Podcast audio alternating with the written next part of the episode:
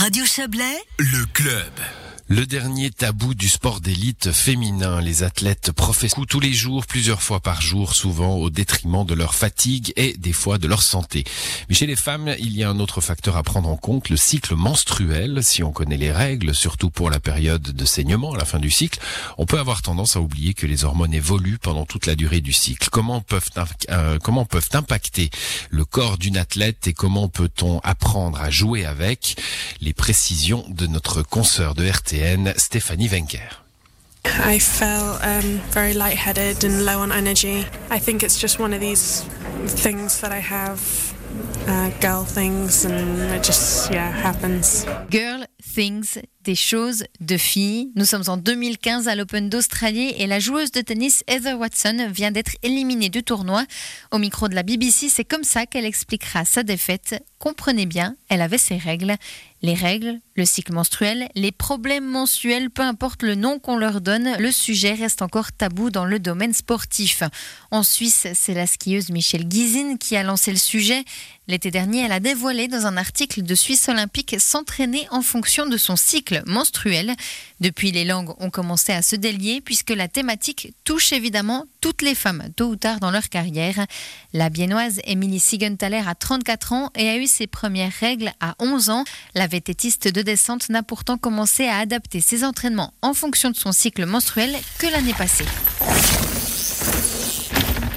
Mon nouvel entraîneur Nick Valzer, il a commencé à me demander exactement de noter à l'avance euh, quand c'est que mes règles allaient venir. J'ai remarqué une différence surtout au niveau des entraînements de musculation. J'ai souvent quelques jours de pause euh, au début du cycle, effectivement. Les entraînements de force, c'est les plus intenses au niveau du corps, je pense et puis surtout au niveau de l'abdomen. Donc du coup, euh, on essaie de pas trop faire ça euh, au début du cycle. Moi, le premier, deuxième jour, c'est le pire, et puis après, ça se calme.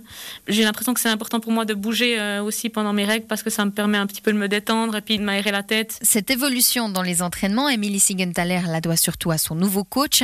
Reste que discuter du cycle menstruel dans le domaine du sport, ce n'est pas toujours facile. C'est pas quelque chose qui vient qui vient en tête tout de suite, même si euh, je pense que ça a un énorme impact. Après, ça dépend de femme à femme. Euh, moi, je dirais plutôt douloureuse, on va dire, et puis aussi euh, avant surtout. Donc, disons que selon le profil de l'athlète, on peut faire une plus grosse différence ou pas.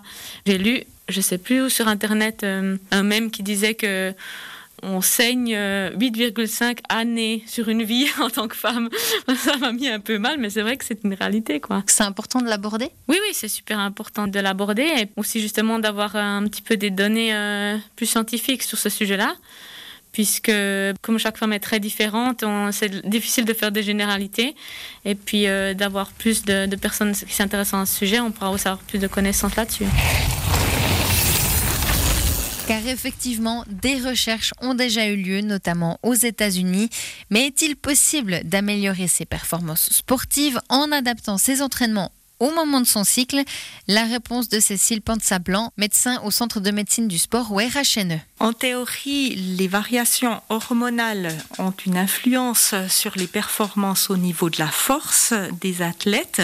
Une étude en 2017 parue dans un journal de médecine du sport avait été très enthousiaste à ce niveau-là.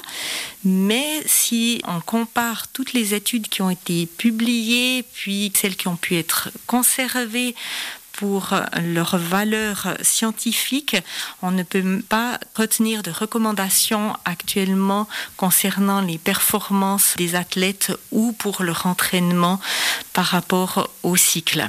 Ceci est dû au fait que beaucoup d'études sont avec des groupes de petite taille et qu'on n'a pas d'études incluant suffisamment de centaines d'athlètes pour permettre de tirer des conclusions. En tant que médecin, si une fois une femme, une sportive d'élite vient vous voir et vous demande des conseils justement pour s'entraîner à certaines périodes de son cycle, qu'est-ce que vous pourriez aujourd'hui lui répondre avec les connaissances que vous avez? Je pourrais lui indiquer qu'en théorie, la première phase du cycle, la phase précédant l'ovulation, pourrait être plus favorable que ça vaut la peine d'être euh, tenté, bien sûr euh, en rediscutant avec la personne qui gère ses entraînements et de comparer, puis ensuite d'en rediscuter, de voir si la, cet athlète voit réellement un bénéfice. Un manque de recherche sur le sujet qui s'explique par le peu de profit réalisable lors de telles études. S'il n'y a pas de maladie à détecter et donc pas de traitement à vendre, alors les grandes entreprises n'y voient pas d'intérêt. Voilà un dossier en trois épisodes que nous propose notre consoeur de RTN, Stéphanie Wenker. Demain, nous poursuivrons le développement de ce sujet avec notamment l'avis d'un autre médecin concernant l'impact psychologique des règles. Vous entendrez également comment une volleyeuse professionnelle s'organise pendant la saison entre entraînement et compétition. Ah voilà, il y avait à l'édition ce soir, euh, outre notre consoeur de RTN, Joël Espy, Isabelle Bertolini et Didier Morard. C'est la fin du club. Excellente soirée à vous.